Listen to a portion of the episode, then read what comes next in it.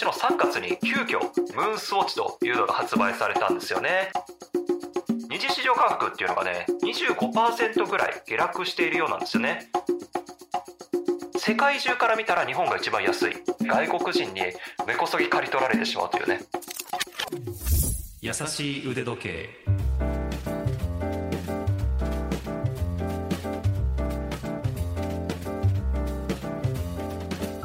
YouTube チャンネル腕時計のある人生の RY です。ラジオ関西アナウンサーの春名優紀です。この番組では腕時計のことが大好きな我々二人が気ままにトークします。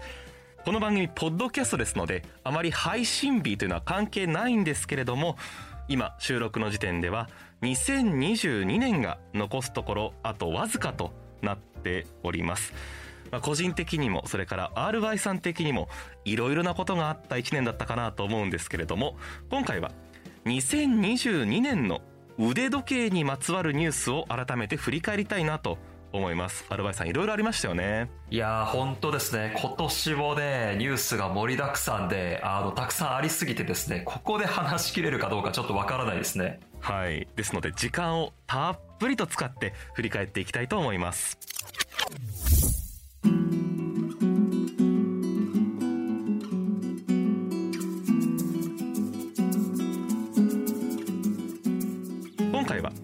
2022年の腕時計にまつわるニュースを改めて振り返りたいなと思います。1回で終わりますかね？いやこれね僕並べてみたんですけどあの、はい。本当にね語りたいことが多いのであの2つに大きく分けました。1つは、時計界全体のニュースランキング。それからもう1つは新作時計のニュースランキング。この2つですね。はい。まずは RY さんが選ぶ時計界全体のニュースランキング。3位はこちらです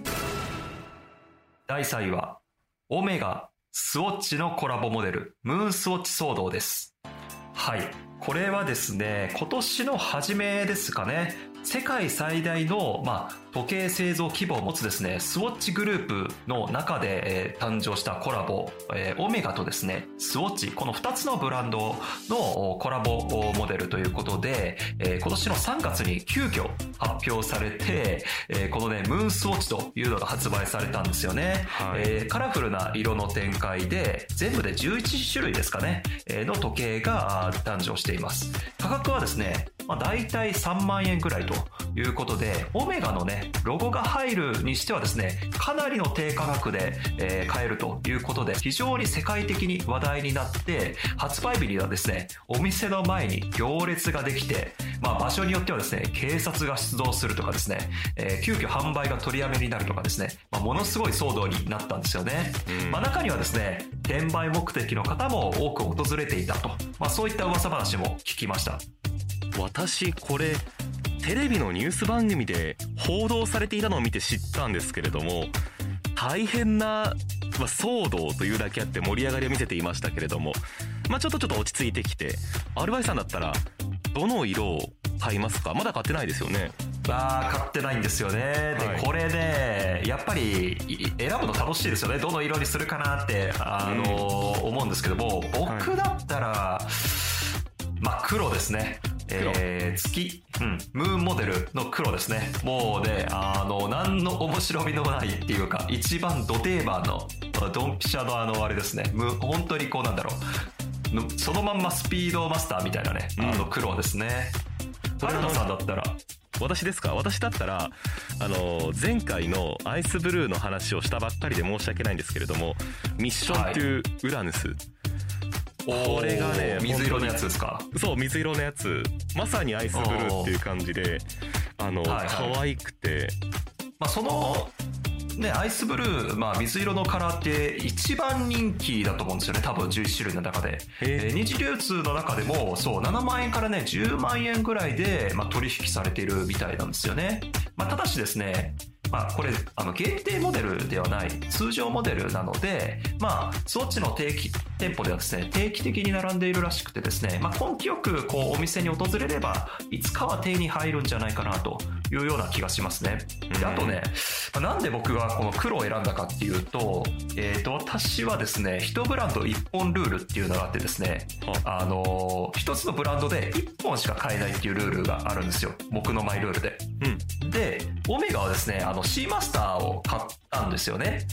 で、でもやっぱり、オメガの、おやっぱ代表作といえば、スピードマスターっていうね、非常にこう伝説的な時計があるわけで、でも買えないんですよね。一ブランド一本ルールがあるから。いじゃあ、なんか抜け道ないかなって探した時に、おこのムーンスウォッチの、あの、黒を買えば、あ、なんかスピードマスターみたいだし、それでいいんじゃね？みたいな感じで、そういう理由でですね、なるほど黒が一番ベーシックな、うん。遊ぶんじゃなくてね、うん、あの、それに行こうかななんて思った次第ですね。一つのブランド一本までというマイルールに縛られていますから C マスターとスピードマスターを同時に持つということは RY さん的には、まあ、ない話なんだけれどもあくまでこれはスウォッチだと言い張るわけですねそうそうそう。これはもうスウォッチだと。なるほどオメねガじゃないと。そうですねじゃあちょっと気が向いたら根気よくみんなと一緒に店に並んで手に入れていただきたいなと思いますけれどもねはい。では続いて RY さんの選ぶ時計界のニュースランキング2位お願いします第2位は、ロレックスバブル崩壊。二次市場価格の右肩下がりです。えーこの番組でもですね、まあ、何度かこのロレックスの高騰とかね、買いにくい問題とかね、えーいろいろとこう話してきたんですけども、はいこのね、二次市場価格っていうのがね、まあ、とうとう下がってきたという話題なんですよね。うんあの、海外のですね、ウォッチチャーツというですね、サイトによるとですね、ロレックスのマーケットインデックスのピークはですね、2022年の3月11日にピークをつけて、はいそこからですね、この収録日の現在まではですね、25%ぐらい下落しているようなんですよね。まあ、要は、ロレックス全体の二次流通の価格がピーク時から25%も下がってますよ。まあ、そういったあニュースですね。これがね、僕的には第2位かなというふうに思いますね。うんじゃあ欲しいんだけどちょっともう無理かもしれないっていうふうに諦めちゃっていた人には朗報ですよねそうですね。あのまあ、これね、なんで価格が下がってきたかって考えると、まあ、もしかしたらね、ちょっと供給量が復活してきたのかもしれないのかなというふうな気がするんですよね。で、あのロレックスがですね、あの今新しい工場を作ってると。で、その工場がですね、2023年の、えー前半ですね、初頭かな？前半に、うんえー稼働できるんじゃないかということで、そうしたらですね、供給量が30%ぐらい増やせる見込みらしいんですよね。そうすると、さらにですね、ロレックスの供給量が増すので、うん。より一層ですね、この二次流通価格っていうのは下がってくる可能性が高いのかなっていうふうに見越してですね、もしかしたら、あのーなんだろうな、それも見越して、今までね、ずっとホールドしてた人たちが、こう、我先にと言って売り始めて、で、どんどんこう、なんか玉数が増えてきて、だんだんこう価格が下がってきたっていう背景がもしかしたらあるのかもしれないですね。ちょっとここは、あの、あくまでも憶測なんですけども。はい、うん。素人の質問なんですけどもはい二次流通価格が下がっていくということは正規店で買える人が増えた、二次市場に玉数が多くなったどっちなんでしょうか？二次市場に玉数が増えてきたんだと思います。なるほどだからさっき言ったそのホールドしていた人たちがっていうところにつながってくるわけですねそうですね。そうですね。どで、なおかつその二次市場価格が下がってきたということは、わざわざ大変な思いをして正規店に通い詰めて、えー手に入れて転売したとしても、儲けられる利ザヤが減ってくるってことですよね。なので、そうすると、転売屋さんが、これじゃ割に合わないな、ノレックス並ぶのやめようって言って、うん。彼らがやめてくれれば、さらに欲しい人が自分でこう買えるっていうか、その転売屋が減るということは、この、なんだろう、争奪戦がの割合が減るっていうことなので、さらにこう、二次市場の価格を下げていくんじゃないかなってまあそういうな、いい、なんだろうな、あの、好循環を望みたいですね、来年は。なるほど。まあ私から言うと当たり前の状態になっていくんだなっていうことが、ねちょっと明るい兆しが見えたので2022それから2023年というこの年っていうのはちょっツとロレックスの歴史を見る中でもキーになる年かもしれませんね。そうですね。それから RY さんが選ぶ2022年時計界のニュースランキング栄えある第1位こちらです第1位は止まらない円安と各社価格改定ラッシュです。はい、これはですね、もう時計だけじゃなくて、私たち身の回りのものすべてに関係する話なんですけども、特にね、時計、高級時計に関してはこの値上げラッシュ、円安というのがね、ものすごい大きな打撃というか、私たちの家計、家計って言ったら変かな。あの、はい財布にですね、大きなあ打撃を与えた年だったかなというふうに思いますね。はいまあ今年のですね、3月から急激な円安っていうのが始まって、10月にはですね、32年ぶりの水準となるですね、1ドル151円台をつけましたよね。まあ、はいそんな背景もあってですね、もう今年何回値上げしたんだっていうぐらいですね、いろんなブランドがね、もうね、複数回値上げしていたというふうに思います。で、しかもね、1回の値上げ幅が、もうね、あの、5%とかね、10%とかね、えーあの、例えば、100万円する時計だったら10%した値上げしたら110万円なんですよね。そうですよねってなるとね、ちょっとこれね、あの、本当に気軽に楽しめる領域じゃなくなってきたなっていう感じがしますよね。そうですね本当に2022年を象徴するニュース生活をする上だけでも大問題だったわけなので時計ファンも相当苦しんだというか重要な問題として捉えてるでしょうねそうですね。で、しかもですね、あの、要は円安になるってことは、その円の価値、まあ、パワーの下落ということで、世界中のこの都市と比較してみたときに、やっぱりね、日本がね、圧倒的、もしかしたら世界で一番安い都市、うんそれがですね、あの、日本ななのかもしれないですね。はい。なので、あの、いろんなブランドの店員さんの話を聞いてるとですね、やっぱりこう外国人客が今、どんどんとこう日本に入ってきて、で、あの、ものすごい高い時計、100万円以上するような価格をですね、もう商談もなしに、話し合うのもなしに、もうポンポンポンポン、速攻で買っていくみたいですね。なので、もうちょっと、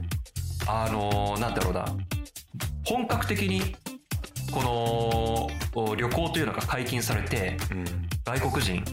の方がですね、日本に入ってきたらですね、もう根こそぎ刈り取られていくんじゃないかということで、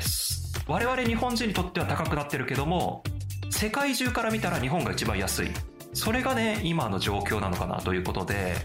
ちょっとね、来年はもしかしたらね、そっちの方で苦労するかもしれないですね。外国人にもう根こそぎ刈り取られてしまうというね。そこがちょっと心配ではありますね。なるほどね今年は私もまあ暇な時には腕時計の正規店いろんなブランド行ってみたりだとか先輩が欲しいって言っていたブランドのブティックに行ってみたりとかいろいろと店員さんに話を聞いていたんだけれども値上げします次来た時にはもう値上げしてるかもしれませんとかっていう店員さんも急に言われるらしくて本当に今年私が思ったこととしては今欲しいと思っている腕時計がある場合は今が一番安いかもしれないということですね。本当に欲しいと思っている今今この瞬間が一番安い買い時かもしれません。優しい腕時計。それから腕時計界全体の話聞きました。個人的な話も教えてください。RY さん時計ニュース自分の中では何ですか？そうですね。個人的な時計ニュースというとですね、やっぱりオメガの C マスターダイバー 300M のですね、セドナゴールドのコンビモデルを購入したですかね。あれはね購入したということですかね。うん。これはですね、本当に大のお気に入り時計になりまして、はいあの、海の上ではですね、まあ、これを使ってるわけなんですけども、つまりですね、年の半分はこれを使ってるということなんですよね。まあ、エドックスのダイバー、あスカイダイバーネプチュニアンも使ってますけども、まあ、これね、あのー初めての私にとってゴールドコンビモデルだったんですけども、うんいや、ゴールドっていいなと思いました。あの、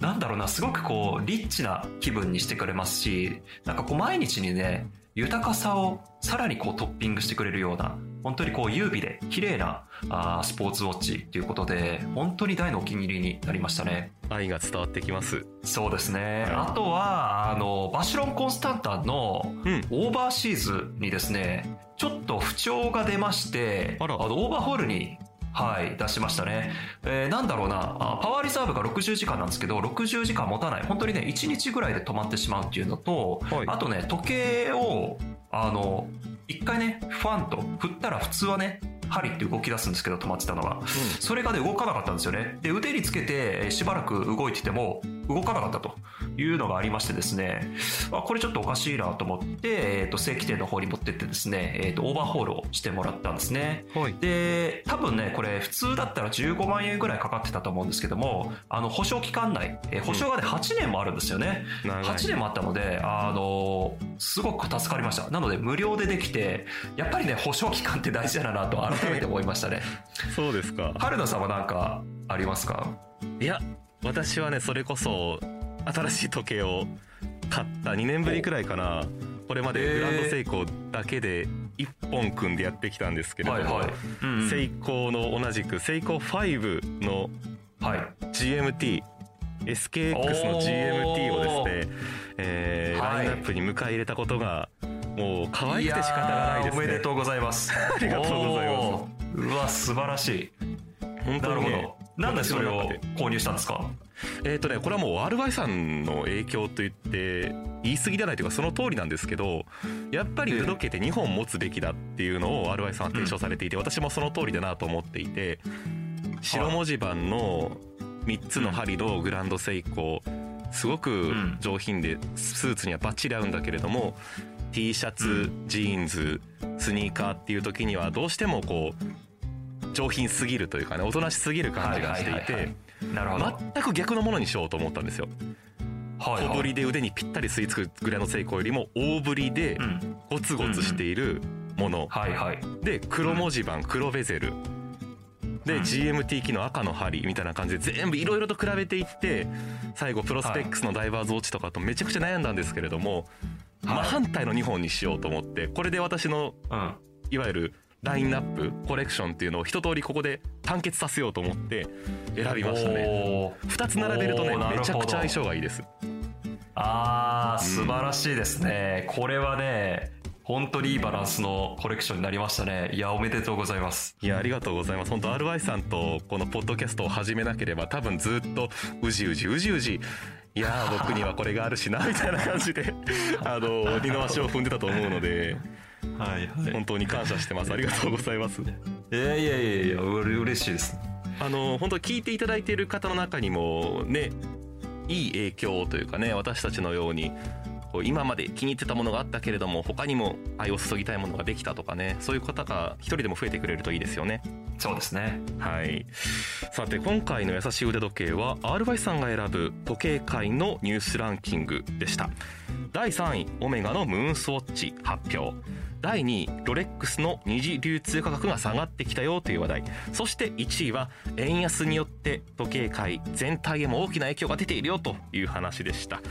1回ではやはり終わりませんでした。次回は RY さんが選ぶ新作時計にまつわるニュースランキングについてトークしていきたいと思います。優しい腕時計。